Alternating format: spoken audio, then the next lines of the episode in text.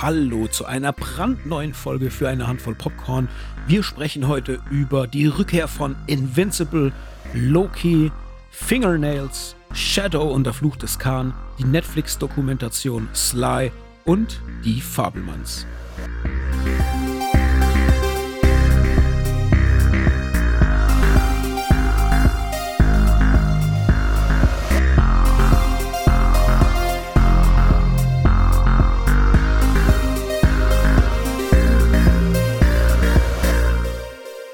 Hallo Hendrik. Hallo Mike. Na, wie? Oh, ja, so aktuell super im Stress. Wenn du mich so fragst. Bin Aha, fast, aha. fast leicht zittrig, äh, was ich alles noch für To-Dos habe die Woche, besonders heute und morgen. Aber es ist alles okay. geschäftlich, von daher nicht kein Privatstress. Ja, there's no business like show business, ne? ja, ja, wäre es Showbusiness, ja, dann wäre es gut, ja.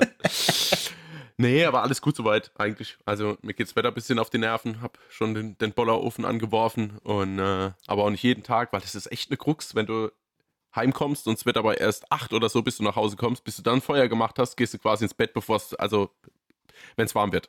Mhm. Deswegen, Ja, aber irgendwie, stimmt. ich sehe es nicht ein, die Gasheizung anzumachen. Ich habe die auch immer so phasenweise. Also manchmal, aktuell wird es doch sehr, sehr kalt. Dann werfe ich die mal an, so für eine Stunde. Und dann mache ich die wieder aus und warte wieder, bis es wieder, bis es wieder arg kalt wird. Und dann mache ich sie nochmal an. Ja. Aber versuche das auch aufs Wohnzimmer momentan zu konzentrieren, weil in den restlichen Räumen ist man ja dann irgendwie doch nicht. Und ich habe mir jetzt ja, seit äh, einem Jahr oder seit zwei Jahren angewöhnt, im Schlafzimmer gar nicht mehr zu heizen, weil es bei mir nicht kälter wird als vielleicht 16 Grad oder so. Aber tatsächlich, das funktioniert. Also ich habe mich dahin trainiert und es ist echt, so mit einer guten warmen Decke klappt das im Schlafzimmer, auch bei 16 Grad. Also Das klingt, klingt jetzt so, als müsste es jemand so überzeugen. Bei mir ist, bei uns ist das auch eine totale Kühlkammer. Also wenn der Kühlschrank mal zu voll ist, stellen wir die Sachen ins, ins Schlafzimmer gefühlt. Also da ist nie, nie Feuer an. Sagen wir es mal so. Schatz, kannst du mal bitte Eiswürfel machen? Ja, Moment, ich stelle die Schüssel ins Schlafzimmer. Ja, genau, eine Flasche Wasser ins Schlafzimmer gestellt. ja. Super. Hendrik, es gab noch einen Geburtstagsgruß hinterher geschoben für dich von unserem Hörer Antiheld. Der hat dir ganz liebe Grüße äh, zum Geburtstag und alles Gute gewünscht und ähm, hat geschrieben, alles Gute zum 18. Geburtstag, wenn man nach dem Aussehen geht. Das heißt, du hast ein jugendliches Äußeres. ja, aktuell nicht, aber normal ja. Mhm. Ja, stimmt, heute sieht er aus wie ein Penner. Ja, stimmt auch. Ist echt so, kann, ich kann es nur bestätigen. Ja, nee, danke, Ja. danke, lieber Antiheld, äh, für, die, für die Grüße. Freue ich mich sehr und ja, jetzt darf ich auch endlich äh, die 18er. Jetzt kannst du anfangen, 18er DVDs oder Blu-Rays zu schicken von Amazon. Jetzt darf ich ran. Also, das ist ein gutes Stichwort. Wir haben nochmal Post gekriegt. In der letzten Folge habe ich ja schon gesagt, Irreversible wurde uns geschickt, der dann irgendwann demnächst drankommt. Und tatsächlich gestern hat der Postmann wieder geklingelt und hat uns einen Film gebracht. Ich sag schon mal, was es ist. Es ist La La Land, den wir zugeschickt bekommen haben. Den, Achtung, Achtung, Spoiler-Modus on, der Hendrik noch nicht gesehen hat. Ich freue mich. Ich bin, ich bin sehr gespannt, äh, was das wird. Also mehr dazu dann in einer der kommenden Folgen. Aber ich muss sagen, ich freue mich, weil für mich ein sehr, sehr guter Film. Ich liebe den echt, auch wenn ich sagen muss, dass ich den nur einmal geguckt habe, weil er halt ein bisschen lang geht und zum Zweiten auch ja schon traurig ist, ein Stück weit, aber mit dem super. fantastischen Ryan Gosling und Emma Stone. Ich habe richtig Bock. Ich bin super gespannt, wenn wir den dann mal besprechen ähm, demnächst, wie deine Meinung dazu ist. Ich ähm, bin da wirklich on fire, was das betrifft. So viel schon mal vorneweg. Mhm. Hau die aktuelle Quizfrage direkt mal raus. Diesmal stehe ich, glaube ich, echt direkt schon auf dem Schlauch. Deswegen es wird, wird ein Wild Guess, sagen wir mal, die Antwort. Die Frage ist nämlich, wie viel Oscars der Pate 1972 bekommen hat. Oh, damn it. Okay, spannend. Ja, nachher dann mehr. Pate. Vielleicht die Auflösung. Verdammt. Mhm. Vor allem ich, der ja, Ja, ja. den schon so oft geguckt hat. Verdammt. I know. Ah. Nun ja. Naja, nachher mehr. Mhm. Aber äh, ja, vorher erstmal zurück in die letzte Woche. Es gab wieder ein bisschen was zu gucken. Die erste Frage vorneweg, bevor ich mit irgendwas loslege. Hast du Invisible geguckt? Ja. Die erste Folge? Ja. Okay, Also, ja. Mhm. super. Lass uns das doch direkt mal als Einstieg nehmen. Und? Hat's dir gefallen? Weil ich bin so underwhelmed, so von der ersten Folge, weil ich erstmal Also erstmal haben sie mich auf eine falsche Fährte gelockt, wo ich dachte, oh, das gefällt mir gerade gar nicht, aber dann dachte ich mir, das machen die mit Absicht, das kann nicht sein, das ist doch Quatsch. Und dann war es auch so. Und dann, aber was die da aufmachen, also ich möchte jetzt nicht spoilern für alle die, die äh, selber noch gucken wollen, was da los ist, aber ich dachte mir, ach echt, das ist jetzt so der Aufhänger für die erste Folge. Fand ich ein bisschen schade, weil es gerade überall so das Thema war in den ganzen Superhelden-Franchises, ja. weißt du? Es war so ein bisschen so, oh, echt jetzt? Oh. Äh, no. Ja, theoretisch schon. Also so kann man es definitiv sehen und so dachte ich es auch am Anfang. Dann muss ich aber sagen, dass ja quasi komplett Invincible keine Parodie ist auf mhm. die anderen Superheldenfilme, aber die ja schon irgendwie die, wie heißt es, League of Justice haben, zum Beispiel anstatt die Justice League oder keine Ahnung, wie es jetzt heißt bei Invincible genau, egal. Auf jeden Fall hast du ja immer so komplett auch Spiegelbilder. Also das hattest du ja auch ja. bei dieser kompletten, ich nenne sie jetzt einfach mal League of Justice, da hast du ja auch einen Flash dabei gehabt, du hast ja theoretisch Superman, du hattest Batman dabei mhm. und ich finde es jetzt halt cool, wenn sie das jetzt theoretisch aufgreifen, aber dann halt einen anderen Twist draus machen. Also ja. haben sie ja quasi schon. Also ich muss sagen, das, was gezeigt wird, finde ich ja dann schon extrem cool. Mhm. Also ich, wir wollen ja jetzt scheinbar nicht spoilern, von daher ja, sage ich das nicht. Genau. Aber wie sie damit umgehen, finde ich schon extrem cool. Und mich hat auch, mich hat jetzt nicht komplett vom Hocker gerissen, wie ich die erste Folge geschaut habe. Muss aber gleichzeitig sagen, dass mir es manchmal reicht, einfach ein, ein Wiedersehen mit bekannten Figuren. Das kann mir mal reichen, einfach. So eine mhm. kurze Eingliederung, wer macht was bisher, wo steckt Invincible aktuell. Also wo will er jetzt nach dem, was quasi in der letzten Folge der ersten Staffel passiert ist, wo, wo es mit ihm weiter? Und, und alles. Und ich mochte das, wie das mit, damit umgegangen wird. Also ich hatte wieder mal ja. Spaß und nicht nur Spaß, sondern ich war auch schon wieder komplett äh, mit feuchten Händen dachte, oh, was passiert denn jetzt und, und, und, hier und da. Und es ist einfach krass, weil halt irgendwie alles zu jeder Zeit passieren kann. Und eigentlich mag ich das ja gar nicht, aber da hält mich das irgendwie extrem bei Laune. Ja, das stimmt schon. Das ist richtig. Ja, ja. ja doch, also von, von, ganzen, von den zwischenmenschlichen Sachen fand ich das alles sehr cool. Das hat mir auch gefallen, vor allem, weil sie halt auch ihn zeigen und dass er echt damit zu hadern hat, mit seinem Schicksal jetzt, ne, nach allem dem, was passiert ist. Das fand ich auch sehr, sehr geil. Ja, bloß wie gesagt, die, dieser, diese Thematik mit diesen, ja, du weißt schon, was ich meine. Das, das war so, ah, ich weiß nicht, auch was dann zum Schluss dann rauskommt. Da dachte ich auch so, oh nee, ist es jetzt so ein typisches Rache-Motiv und so. Das ist so, oh. ja, ich glaube, also ich glaube, es ist, wie du es sagst. Wahrscheinlich machen sie in der zweiten Folge wieder was komplett anderes, sodass du einfach jetzt denkst, da geht's hin und da geht's dann wahrscheinlich nicht hin, weil das war ja echt auch in der ersten Staffel schon oft so, dass sie dir so Fährten ausgelegt haben und dann kamen irgendwie ganz andere Sachen. Ja. Bloß, ah, ich, ah, ja, ich glaube, das ist aber auch das größte Problem, was ich mit der Serie bisher habe, dass mir zu viel lose Fäden durch die Gegend hängen. Vor allen Dingen, du hast ja jetzt am Anfang der zweiten Staffel, hast du ja einen Rückblick, was in der ersten Staffel passiert ist. Mhm. Und da werden ja die ganzen gefühlt unwichtigen Dinge, was so irgendwie Story of the Week Folgen waren, trotzdem aufgegriffen. Das heißt für mich als Zuschauer, okay, ich muss das wissen, weil darauf wird weiter aufgebaut.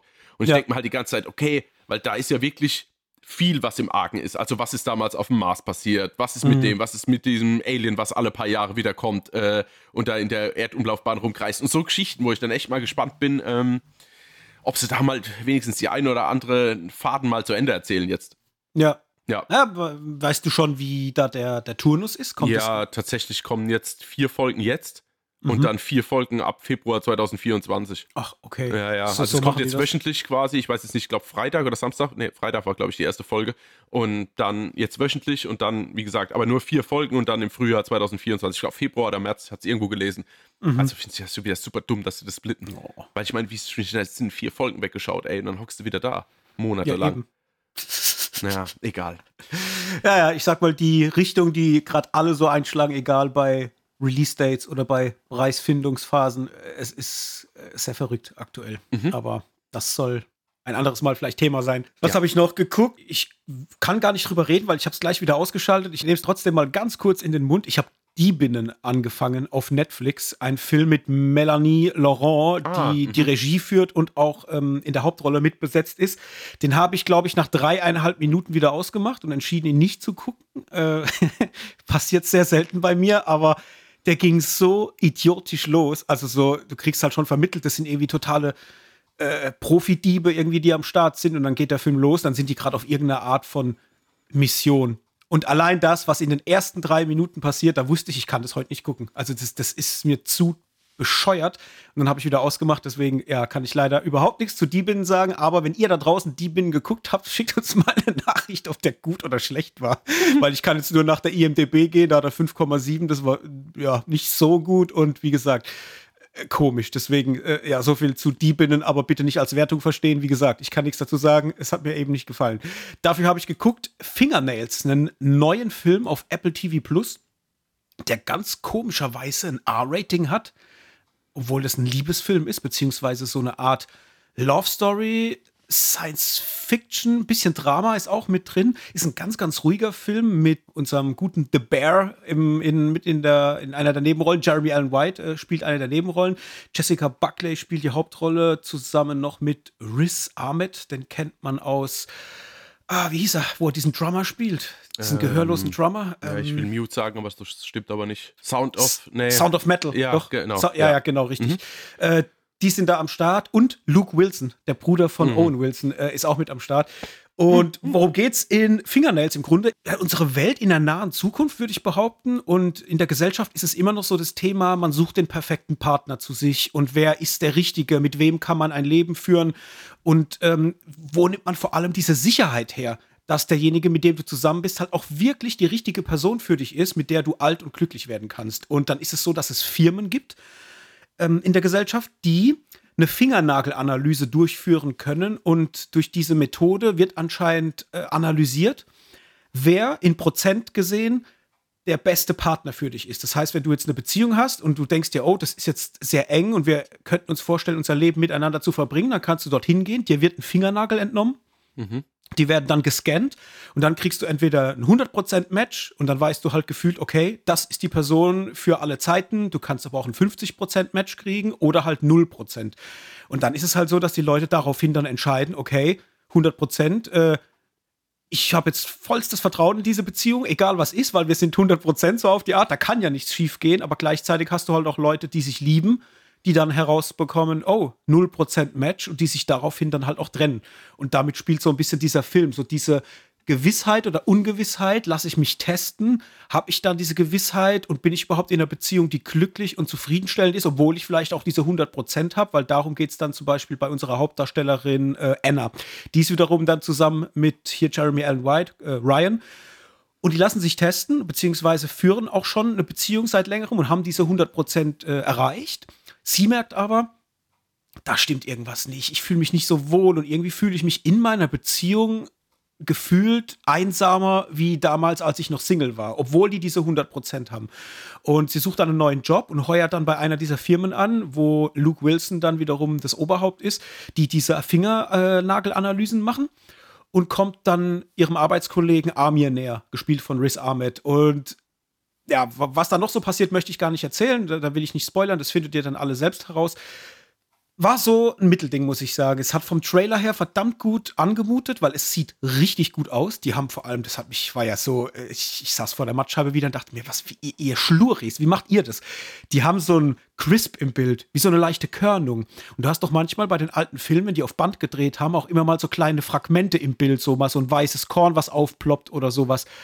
Und irgendwann dachte ich beim Film gucken, der sieht so gut aus und so greifbar. Und dann habe ich diese weißen Punkte gesehen, dachte mir, hä, habe ich mir das jetzt eingebildet oder ist das echt? Dann habe ich zurückgespult und habe wirklich immer geguckt, ob der weiße Punkt an derselben Stelle wieder erscheint. Und das macht er tatsächlich. Die haben da so ein, so, so ein Grain, irgendwie Filter oder irgendwas drauf, sodass der Film die ganze Zeit so ein ganz tolles Bild einfach äh, oder so, so, so eine Farbstruktur hat. Er ist super geil von der Optik, also wirklich großartig.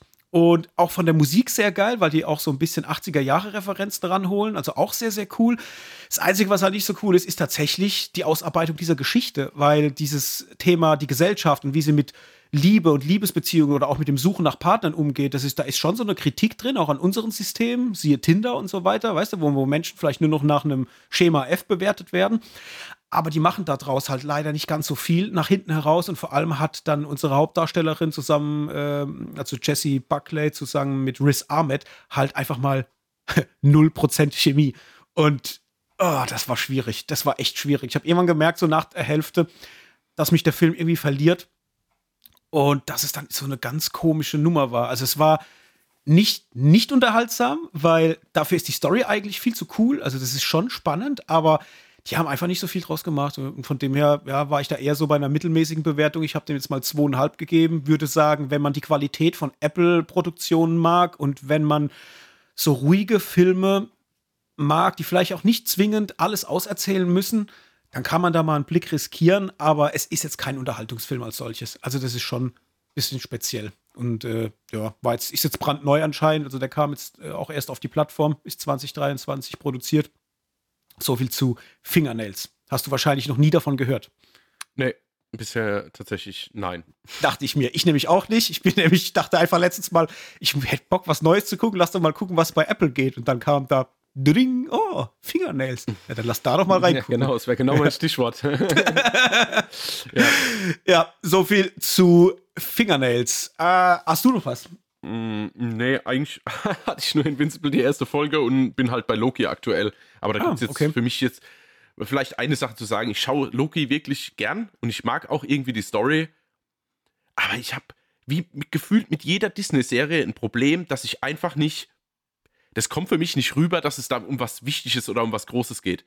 Mhm. Das ist gefühlt bei jeder Disney-Serie so, dass mir das einfach nur irgendwie so, es kommt mir vor wie so eine kleine Randnotiz, was halt einfach, ja, das erzählen wir jetzt mal, aber irgendwie einen großen Impact hat es auch nicht. Obwohl es ja. theoretisch aber haben sollte. Also wenn ich jetzt an Secret Wars denke oder an, ach, keine Ahnung, äh, She-Hulk, gut, das ist vielleicht ein falsches Beispiel, weil da wollten sie jetzt auch nicht mehr, aber mir ist es einfach irgendwie wird immer, oh Gott, oh Gott, oh Gott, die ganze Welt steht am Abgrund, aber irgendwie kriege ich es nicht übertragen. Und deswegen finde ich es auch super unspannend. Ich weiß, ich schaue das gern, mhm. weil ich irgendwie die Ideen manchmal cool finde. Ich mag das Zusammenspiel zwischen Owen Wilson ähm, und hier äh, Tom Hiddleston. Ich mag das einfach, wie die miteinander spielen und auch die einzelnen Charaktere mag ich auch, aber irgendwie hat es auf mhm. mich halt null Impact. Ich schaue das und das war's. Es ist so äh, äh temporäre Unterhaltung.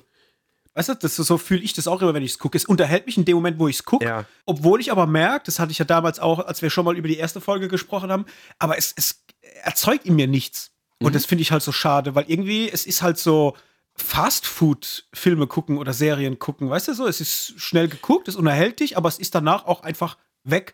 Und ah, ich, ich weiß nicht. Also ich, ich verstehe, warum das so funktioniert, aber ich finde es auf der einen Seite auch schade, weil ja alles zusammenhängt, ja. Und, und da sollte es doch eigentlich noch so viel mehr können als hm. nur das eine, weißt ja, du? Ja, wobei ich glaube, das hat Marvel jetzt auch äh, gemerkt. Ich habe das nämlich irgendwo gelesen, dass sie jetzt wirklich sich auch mal ein paar Showrunner holen wollen, die halt theoretisch wirklich schon Erfahrung haben, so richtig mit Serien. Mhm. Also wie man eine Serie aufbaut, ohne dass es halt so als kleines Puzzleteil rüberkommt, was zum ja. großen Ganzen dazugehört, sondern auch so ein bisschen für sich allein stehen kann. Mhm. Vielleicht wird der Echo sowas, wobei mich der Trailer auch null abgeholt hat, was jeder total feiert, weil, oh, endlich mal so ein bisschen gritty und mal ein bisschen mhm. Richtung Daredevil und Punisher und ich schaue den Trailer so und denke, oh nee, ey, mhm. zeig mir lieber eine Kingpin-Serie mit Vincent D'Onofrio und ich brauche sonst nichts. Ja, und sie wollen ja jetzt auch anscheinend auch wieder Dinge produzieren, die auch abseits vom Kanon sind, anscheinend. Ne? So, ja, und der Marvel Spotlight. Ja, Eine neue Überschrift für Sachen, die nicht zum Kanon gehören oder nicht ja. irgendwie mit Filmen zusammenhängen. Ja, weil oh. sie aber auch, sie merken aber, dass es nicht mehr auf, auf lange Sicht hin funktionieren ja, wird. Weißt du, die, die, das, das, ist für mich nur Reißleine ziehen,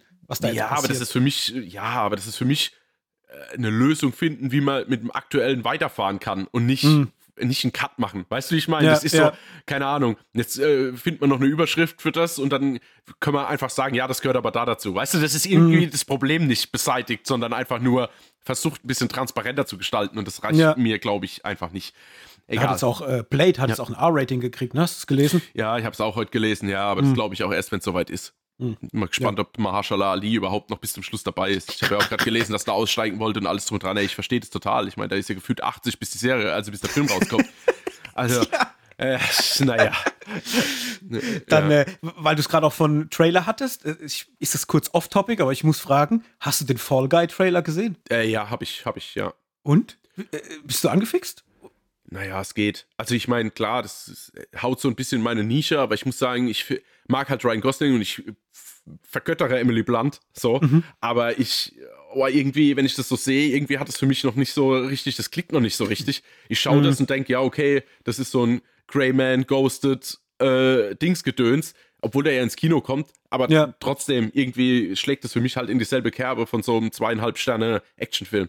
Und mhm. ich meine, dadurch, dass es quasi ja, ähm, hier, wie heißt es, ein Colt für alle Fälle, ja. äh, Remake-Film quasi ist, spüre ich das halt 0,0 gar nicht. Also da hätte Ja. ich wenigstens mal kurz die Intro-Musik angeteasert oder sowas. Mhm. Oder Ja, irgendwie, was weiß ich. Und wenn es so ein dämlicher 2023er Dubstep-Remix von dem Original-Intro gewesen wäre, who cares? Aber wenigstens so ein bisschen Nostalgie kitzeln. Äh, und das kommt halt bei mir gar nicht hoch. Ich habe das auch erst nachträglich gecheckt, bin ich ehrlich, dass das überhaupt äh, zusammen, also Ja, ja, ja, Mhm. ich dass das verstehe. quasi äh, in Verbund steht. Ja, äh, gleiches denke ich auch. Also es, es sieht nach großer Unterhaltung aus, aber es hat bei mir, äh, bei mir ist noch nicht der Groschen gefallen und ich hätte auch gern einen kleinen Hint gehabt Ja. zu damals. So, we- und wie du sagst, wenn es nur die Musik ist, so dass ich eine, eine äh, das ist so, so, so andocken kann emotional. Das, und, und was mir auch nicht gefällt aus dem Trailer heraus, dass die so vom Original so ein bisschen weggehen. Also ich hätte schon gern diesen Stuntman und seinen Kollegen, also der damals Howie hieß er ja, Ja. und, und es ist so dass, diese Konstellation. Klar, jetzt machen sie es auf modern und aus ihr wurde jetzt halt diese Regisseurin im Trailer. Pff, keine Ahnung. Also ich bin, ich hoffe, dass es gut wird, Mhm. weil ich hätte Bock drauf, weil Ja. äh, Ryan Gosling, der sieht halt schon wieder aus, als hätte er den Spaß seines Lebens. Das ja. ist Also so verrückt. Das, genau das stimmt. Ja, total. also ich glaube, der feiert halt einfach sein Leben und Mhm. was er gerade macht. Und das äh, ja, mag ich einfach unheimlich gern. Und ja, sind wir mal gespannt, was es wird. Ich habe noch was geguckt und zwar Shadow und der Fluch des Khan. mhm. Den hatten wir ja letztens, wir waren ja beide in Köln unterwegs und dann habe ich ja die Blu-ray gefunden und wusste schon seit Jahren, dass ich den mal wieder gucken will und wusste auch, dass diese Blu-ray existiert und dass ich mir die irgendwann mal holen will und dann ist die uns quasi ja, äh, unter die Finger gekommen. Ich habe sie mitgenommen und den habe ich jetzt mal wieder geguckt. Worum geht's in Shadow, falls ihr das nicht kennt, weil es ist ein Film von 1994, auch schon, eine ganze Weile Wie du machst da eh so von 1893, Ey, schwarz-weiß mit Klavieruntermalung. Ist ja so. Das ist ja mittlerweile, ja, wenn es in die 30 Jahre bald geht, das ist eine Ecke her. Ja? Der Film spielt in den 30er Jahren und da geht es quasi um einen wohlhabenden Playboy namens Lamont Cranston, der nachts die, die Gangster aufmischt in New York City, wenn er auf Verbrecherjagd geht, als Shadow, ein unfassbar cooler Held, Superheld meinetwegen der die Fähigkeit hat, den Willen anderer Personen zu manipulieren. Das heißt, er kann dich dazu bringen, Dinge zu sehen, die nicht da sind. Äh, er kann halt einfach, wie gesagt, den Willen der Leute äh, biegen, wie er es gerade braucht. Und der hat eine alte Fehde, ähm, beziehungsweise kommt so aus so alten, ja, wie sagt man das jetzt, ohne zu spoilern? Der hat eine Geschichte, sagen wir es mal so. Und äh, war nicht immer in New York City. Und eines Tages taucht in New York ein mongolischer Eroberer auf namens Shivan Khan, ein Nachfahre von Genghis Khan. Und der will die Gesellschaft unterjochen. Und dann ist natürlich klar, was für Shadow zu tun ist, nämlich äh, den Tag retten und Shivan Khan besiegen. So, meine Fresse ich hatte jetzt wirklich den Spaß meines Lebens wieder beim Gucken von diesem Film. Ich hätte es ja nicht gedacht. Der ist echt altback, muss man sagen, von dem, was er macht. Also, wenn du den guckst, du, du siehst die 90er Jahre an einer Tour, ja. Und äh, vor allem ist es auch so, dass er rein erzählerisch auch echt sich ein paar grobe Schnitzer erlaubt. Aber was er dafür kann und was ich wirklich schätze an diesem Film, das ist ein einziger Comicstrip. Es ist unglaublich, wie viel. Das ist der, der wahr gewordene oder fleischgewordene Comic-Lesertraum, wenn man so will. Da ist so viel Style drin, so viel, wie so die alten Batman-Filme, so ein bisschen vom Gefühl her. So die ersten, die hatten ja auch so diesen, diesen sehr comichaften Vibe. Und so ist es auch bei Shadow und der Fluch des Khan. Also ich mag das unheimlich gern, vor allem auch wegen dem Hauptdarsteller Alec Baldwin, der ähm, den Shadow spielt, beziehungsweise Lamont Cranston. Sehr, sehr cool. Dann hast du noch Penelope Ann Miller mit dabei, die man ja auch so aus den 90ern noch gut in Erinnerung hat.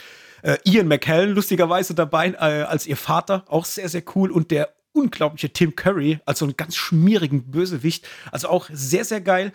Äh, da kann ich tatsächlich eine Empfehlung aussprechen. Also mir hat der wirklich jetzt Spaß gemacht. Das ist natürlich großer 90er Jahre Comic-Verfilmungsquatsch, das muss man sich klar machen.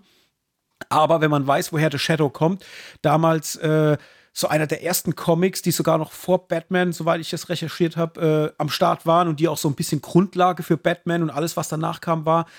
Sehr, sehr cool. Also Shadow und der Fluch des Khan im Deutschen, im Original The Shadow mit Alec Baldwin in der Hauptrolle. Sehr, sehr cool. Sollte man mal gesehen haben, wenn man auf diese ganzen Superheldenfilme steht. Zum einen, aber auch, wenn man einen Alec Baldwin gerne sieht. Richtig cool, hat Spaß gemacht, würde ich wieder gucken. Hätte ich nicht gedacht, dass der noch so gut funktioniert, aber du bist ja da eh so romantisch verklärt. Also, Ja. du hast schon recht, ja. Ja, also der sieht halt phasenweise schon ein bisschen kacke aus. Also wegen den Effekten halt einfach, ne? Aber der hat so viel Charme. Wegen diesem 30er Jahre New York halt wieder alles so funktioniert und, und an manchen Stellen, äh, der Regie ist Russell äh, Mal Malkay, wenn ja, es ja, sich so das ist doch der Regisseur von Highlander, oder? Von Highlander, ja. Ja, und Resident und Evil Extinction. Man, ja, da, da sprechen wir besser nicht drüber. Man könnte aber so an manchen Szenen, also wirklich sind so zwei, drei Szenen mit dabei, da könnte man auch so, so einen leichten Sam Raimi vielleicht hinverordnen. So mhm. manche Schnitte oder manche Szenen, wie sie eingefügt werden. Das ist schon cool. Also der hat schon, der, der hat schon einen sehr geilen Vibe. Und wie gesagt, das liegt halt wirklich an diesem 30er Jahre New York. Dann hast du halt auch ganz oft, wo du siehst, dass die Hintergründe halt gezeichnet sind. Weißt du, so Mud Paintings und so. Mhm. Und das aber du siehst es, aber die wollten es, glaube ich, auch gar nicht kaschieren, sondern die wollten, dass das so aussieht. Und das macht den halt so unfassbar charmant. Deswegen, ja, ist das schon eine coole Nummer. Geht auch nicht lang. Eine Stunde 48. Also, das kann man schon mal machen. Also, mhm. geht schon klar. Ja, ich mag den auch. Ich mag aber auch das Phantom mit Billy Zane zum Beispiel, was ja mhm. viele furchtbar finden. Aber ich mag ja. den auch, dieses Abenteuermäßige aus dem Dschungel in die Großstadt und so. Und ja. Ja, vor allem, weil er noch so diese, als halt so diese Detektiv-Vibes halt mhm. noch hat. Weißt du, das, das, ist halt was, kriegt man ja heute äh, nicht mehr so wirklich, aber das ist schon cool. Also es macht schon Spaß. Übrigens, kleiner Fun-Fact an der Stelle: aktuell sind, glaube ich, bei Amazon Prime die ganzen Batman Animated Series Folgen drin, mhm, ja. was ja auch so ein bisschen mehr äh, detektivmäßig war damals. Ähm, mhm. Habe ich immer auf Pro 7 geguckt, weiß ja, ich noch. Ich auch. Ähm, wenn ihr da Fan seid oder das mal nachholen wollt. Also ich danke auch für den Tipp, das wollte ich schon die ganze Zeit erwähnen, weil ich habe mir damals die erste und zweite Staffel bei Amazon gekauft, also digital gekauft. Und ich muss sagen, ich war ein bisschen ernüchtert, weil ich dachte, ich kann das zum ersten Mal chronologisch schauen. Mhm. Ja, also dass ich quasi, weil früher im Fernsehen, so, sind wir ehrlich, vor 25 Jahren, da sind die Sachen einfach ausgestrahlt worden und du hast es halt geguckt und fertig. Ja. Und ähm, da war es aber so, ich habe mir die erste Staffel habe ich mir an, äh, angeschaut von der Batman der Animated Series und das sind einfach random irgendwelche Folgen. Also mhm. da ist auf einmal Robin da, dann ist Robin wieder nicht mehr da, dann ist irgendwas okay. mit dem Joker, dann wieder nicht. Also ich finde es halt schade, weil eigentlich dachte ich, das hat so einen gewissen Aufbau auch, bis Robin da dazukommt und an dem seine mhm. Geschichte noch erzählt wird und so. Zumal ich habe ich das so in Erinnerung. Aber irgendwie, also muss man mal schauen, wie die Prime-Auswertung quasi ist, würde mich auch mal interessieren. Aber bei mir war das schon ganz schön random einfach Folgen reingeknallt in eine Staffel. Mhm. Und dann okay, einfach als Staffel verkauft. Das ist ja interessant, müsste ich mal googeln bei ja. Gelegenheit. Es würde mich auch mal interessieren, ob die da äh, wirklich äh, kohärent erzählen oder ob das einfach zusammengewürfelt dann in irgendeiner Form ist. Mhm. Ja, ah. wissen wir jetzt nicht, keine Ahnung. Ich habe noch zwei Sachen geschaut, aber die hebe ich mir, glaube ich, für nächste Folge auf. Da muss ich nämlich ein bisschen breiter noch drüber sprechen. Ist mir gerade noch eingefallen. Okay. Habe ich nicht getaggt bei Letterbox, deswegen mein Gedächtnis kommt erst später rum dann. Uh. ja. Okay. Ja, dann nächste Folge. Mhm. Alright, Hendrik, dann würde ich sagen, ab zu den Hauptfilmen der Folge. Wir haben heute zwei Sachen mit dabei. Einmal die Sylvester Stallone Dokumentation von Netflix Sly, die jetzt gerade frisch an den Start gegangen ist, und die Fabelmanns, den mhm. fast autobiografischen Film von Steven Spielberg. Hendrik, mhm. was darf sein? Sly. Sly. Okay. Dann starten wir mit Sly. Äh, ist ja relativ schnell erzählt. Es ist eine Dokumentation, die sich um Sylvester Stallone dreht. Genauer geht es um ja, ihn, seine Kindheit und wie für ihn Kino oder Filme die Flucht aus seinem Alltag oder aus seinem Leben waren, bis hin zum Hollywood-Star, den er halt heute darstellt. Das wird uns aktuell erzählt auf Netflix und ist quasi eine Dokumentation, die jetzt auch kurz nach der Arnold Schwarzenegger-Dokumentation äh, hinterhergeschoben wurde. Da war ich damals schon sehr gespannt, als die angeteasert wurde, weil ich mich echt gefragt habe, ah, wie macht ihr das? Was erzählt ihr jetzt über ihn? Und wie wird es vor allem erzählt, nachdem man ja auch die Arnold Schwarzenegger-Doku jetzt dann äh, gesehen hatte? Die geht auch nicht so lang, eine Stunde 36, also ist auch relativ flott wegzugucken. Und wie gesagt, gibt da Einblick in das Leben von Sylvester Stallone. Jetzt ist natürlich die Frage, wie, wie spricht man über eine Dokumentation und was lässt man da, äh, was bewertet man da? Ich muss sagen, mir war eine Sache Anfang an, oder von Anfang an sehr, sehr wichtig. Und zwar, ob die Dokumentation es schafft, mich zu unterhalten. Ob die danach fertig ist und ich denke mir, ey, das war jetzt eine unterhaltsame äh, Stunde 40, die ich geguckt habe. Oder ob ich in irgendeiner Form gelangweilt war, weil das ist bei mir immer so das große Thema bei Dokumentationen gucken. Äh, auf der einen Seite sind sie informativ und unterhaltsam und auf der anderen Seite sind sie aber auch manchmal so träge, dass du irgendwann so zwischendrin einfach die Lust verlierst. Und mhm. ich muss sagen, bei Sly war es jetzt bei mir so, dass die mich schon unterhalten hat. Also ich fand die in Summe gut, aber muss auch gleichzeitig sagen, dass ich jetzt nicht wirklich weiß, wer Sylvester Stallone eigentlich ist als Mensch. Ja, es ist lustig, dass du so dran gehst, weil bei mir war es, äh, kurz nur die Anekdote, bei mir war es so, was erwarte ich von der Dokumentation? und ob sie mich jetzt unterhält oder ob sie mir Inhalt bietet oder gar Neues bietet, was ich über Sylvester Stallone noch nicht erfahren habe. Und ich bin tatsächlich mehr auf Inhalt gegangen, deswegen war ich extrem erschrocken, wie wenig ich jetzt eigentlich mehr weiß und was mhm. die Dokumentation mir überhaupt sagen wollte, sind wir mal ehrlich. Ja, irgendwie, ich fand es cool, dass man zumindest mal nochmal sieht, aber das wusste ich halt leider vorher auch schon, wo er eigentlich herkommt und wie es bei ihm losging in Bezug auf Drehbücher schreiben und dass er halt auch in Hollywood nicht wirklich Chancen gekriegt hat und sich deswegen die Drehbücher selbst geschrieben hat und das halt auch immer ein Erfolg war oder oft ein Erfolg war. Das finde ich natürlich irgendwo sehr beachtlich, weil er ja schon äh, Figuren kreiert hat, die einfach in die Filmgeschichte eingegangen sind und die unfassbar gute Filme äh, noch hinter sich hergezogen haben. Das muss man halt einfach sagen, mit Rocky, mit, mit, mit Rambo, ja. Ähm, aber mir war das ein bisschen zu wenig einfach, was diesen Einblick betrifft, was er sonst noch so gemacht hat. Also es wird zum Beispiel komplett verschwiegen, dass er halt auch mal so in der Schmuddelecke Filme mhm. gemacht hat, um sich über Wasser zu halten. Ähm, das fand ich ein bisschen schade, weil da hätte man ruhig auch drauf eingehen können. Ich finde es auch schade, dass, äh, weil ja auch sein Bruder im, immer mal wieder vorkommt, auch als Erzähler, dass da gar nicht drauf eingegangen wird, wer er eigentlich ist. Also du kannst dir das herleiten, dass er Musiker ist, aber dass er halt wirklich auch Welthits geschrieben hat, die auch immer in Verbindung mit den Filmen stehen von Sylvester Stallone. Da hätten sie für mich auch gerne ein bisschen mehr machen können. Ich weiß nicht, ob die verstritten sind, warum die nicht beide mal so richtig miteinander vor der Kamera saßen. Das hätte ich mir irgendwie auch gewünscht. Hätte ich irgendwie, glaube ich, schöner gefunden. Und ich finde es auch schade, dass du halt nichts von seinem Privatleben erfährst, auch zur jetzigen Zeit, weil so wie ich mitgekriegt habe, hat, hat er sich ja von seiner Frau getrennt, jetzt zuletzt, äh, was ich irgendwie krass finde. Da hätte ich gerne ein bisschen mehr irgendwie erfahren und, und davon kriegst du halt nicht viel. Ich meine, klar, er lässt zwar schon so ein bisschen in, in, in seinen Charakter blicken, weil du halt schon merkst, dass er immer nach Anerkennung sucht und vor allem halt auch durch seinen Vater, der ja im Film auch thematisiert wird, was so die einzige Stelle eigentlich im Film ist, wo du, wo überhaupt mal eine, eine, eine emotionale Basis ja. geschaffen wird, ne? wo du siehst, dass sein Vater auf der einen Seite immer mit ihm im Clinch war, weil er irgendwie immer ein Konkurrenzverhalten an den Tag gelegt hat zu Sylvester Stallone und auf der anderen Seite aber auch, dass er nie von seinem Vater das Gefühl bekommen hat, dass er genügend darstellt oder dass er ihm genügt als Sohn oder sonst irgendwie genügt und sich deswegen halt auch diese Anerkennung immer irgendwo anders gesucht hat und das anscheinend bis zum heutigen Tag stattfindet, weswegen er halt immer wieder so versucht, zu neuen Höhen irgendwie aufzusteigen und sich immer wieder diese Anerkennung beim Publikum zu holen. Und er sagt es ja selber in irgendeinem Satz, ich weiß jetzt nicht mehr genau, wie er es gesagt hat, aber er meint ja selber, es wäre eigentlich für ihn das, das Schönste, wenn er das besiegen könnte, so diese, dieses Ringen nach Anerkennung, aber kann er halt nicht. Ja? Und das ist schon auf auf einer gewissen Weise cool inszeniert, weil du merkst, dass er Dämonen hat, mit denen er kämpft und die er halt einfach nicht besiegen kann. Aber da hätte man halt ganz anders meiner Meinung nach ansetzen können. Nichtsdestotrotz, ich finde es unterhaltsam. Es, gibt ja zumindest mal als oberflächlicher Fan eine gute Sicht auf, die, auf Sylvester Stallone und was er so gemacht hat, auch wenn sie es halt nicht geschafft haben, da einen, einen allgemeingültiges Bild abzuliefern. Also auch von seinen Filmen. Weißt du, die haben so viele Sachen weggelassen. Demolition Man, Cliffhanger oder auch die Nieten, so dr äh, Driven und, und was es alles ja, so gibt. Weißt ja, du, die Phase, äh, wo er da, äh, ich weiß gar nicht, was das war, ob das späte 90er, Anfang 2000er mhm. war. Ja, genau. Wo er halt auch mal wirklich so ein paar Griffe ins Klo hatte, da, da, wird gar nicht drauf eingegangen und wie auch die Zusammenhänge sind, weißt du, von Film zu Film, sodass du auch mal so ein bisschen erfährst, wie viele Jahre zwischendrin waren, bis dann wieder der nächste Hit kam. Mhm. Ähm, da kriegst du halt gar nicht wirklich viel erzählt. Und ja. deswegen, ja, geht's so. Also, wie gesagt, ich fand's unterhaltsam.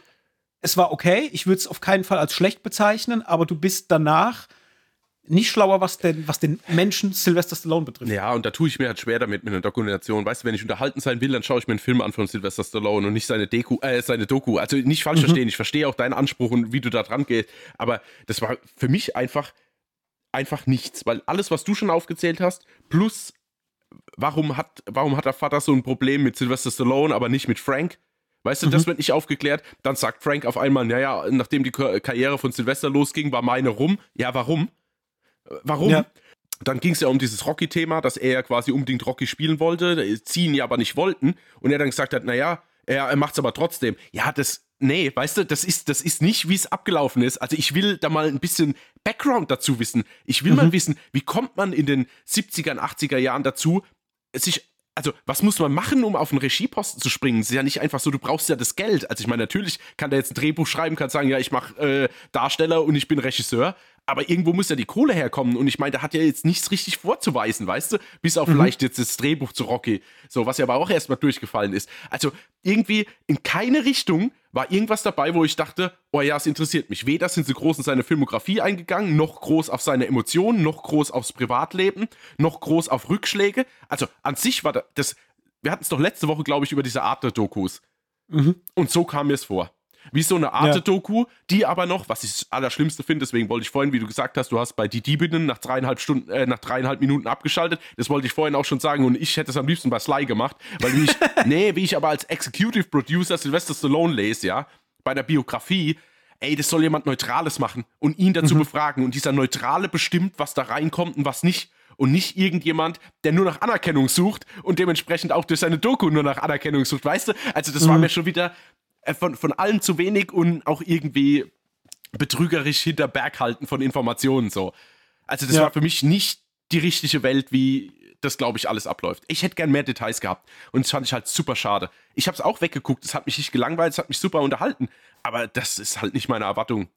Weil da mhm. war ich von Arnold, um mal kurz den Bogen zu schlagen, wie die das aufgeteilt haben mit diesen Stundenblocks mit Sportler, Star und Politiker, fand ich halt das, also das hat mich viel mehr abgeholt. Und das habe ich auch jedem empfohlen zum Beispiel.